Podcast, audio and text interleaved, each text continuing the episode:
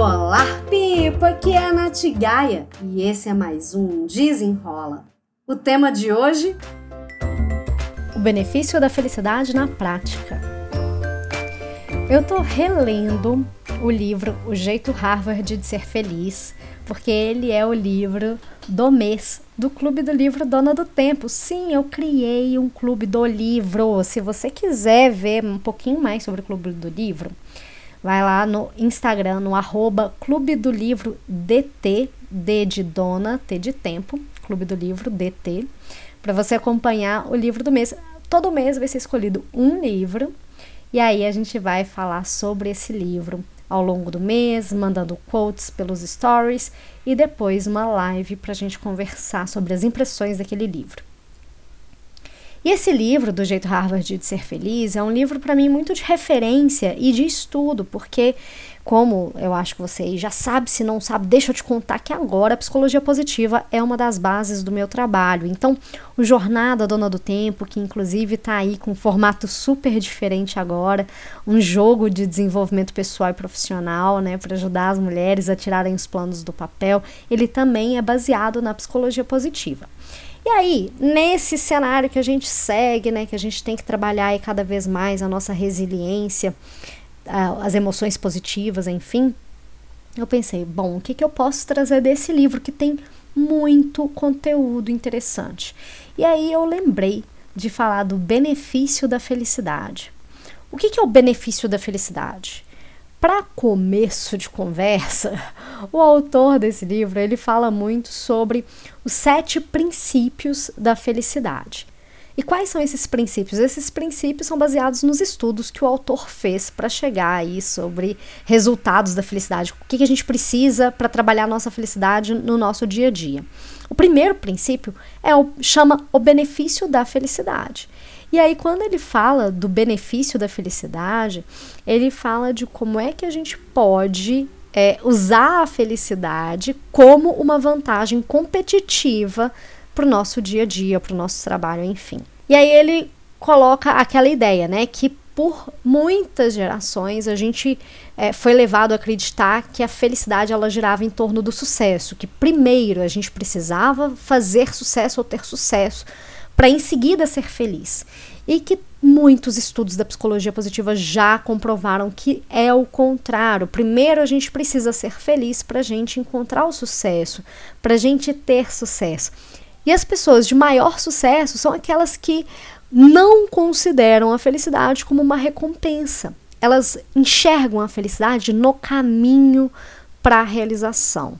E levando em consideração também que não existe um único caminho, um único significado de felicidade. O que é felicidade para mim pode não ser felicidade para você e vice-versa. Tudo vai depender da forma como a gente enxerga as nossas possibilidades.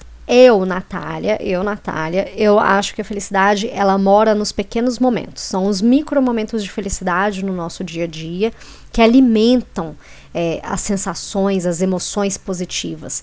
E tem outras emoções positivas que a gente pode trabalhar e que nos ajudam a elevar esse senso de felicidade, como a alegria, a gratidão, o interesse, a esperança, o orgulho, o contentamento, enfim. Então, tem várias emoções positivas que nos ajudam a fomentar a questão da felicidade. Mas como é que a gente coloca a felicidade, o benefício da felicidade na prática? Aqui eu vou contar um case que ele uh, conta no livro, no livro Jeito Harvard de Ser Feliz, em como a gente consegue colocar o benefício da felicidade na prática. Foi feito um estudo para descobrir se as emoções positivas podiam afetar a eficácia dos diagnósticos médicos. Então, eles reuniram alguns médicos, dividiram em três grupos. E aí, um grupo foi preparado para se sentir feliz, o outro recebeu informações neutras, afirmações neutras relacionadas à medicina e etc. E o último grupo, que foi o grupo de controle, não foi preparado para nada. Então o objetivo não era só verificar se os médicos chegavam num diagnóstico correto, mas se a, a, as emoções positivas tinham algum impacto na percepção desses diagnósticos. No final das contas, os médicos felizes, eles chegaram no nos diagnósticos corretos muito mais rápido, além de serem mais criativos.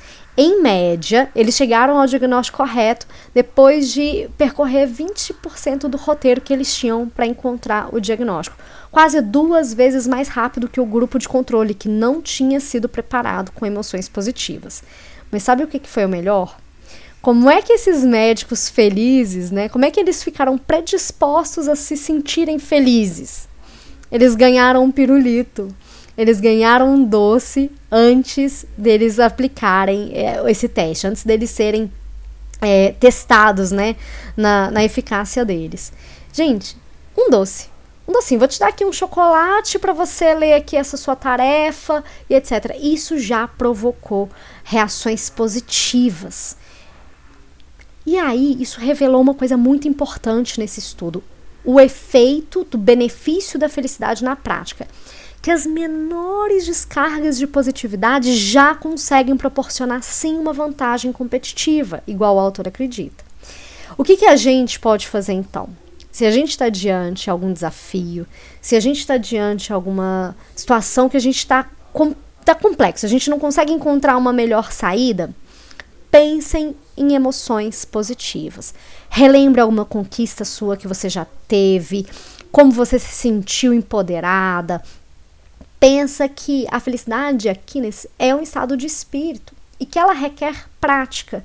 Mas se você se conectar perante um desafio, alguma lembrança de uma emoção positiva, você já consegue fazer essa descarga de sentimentos e emoções.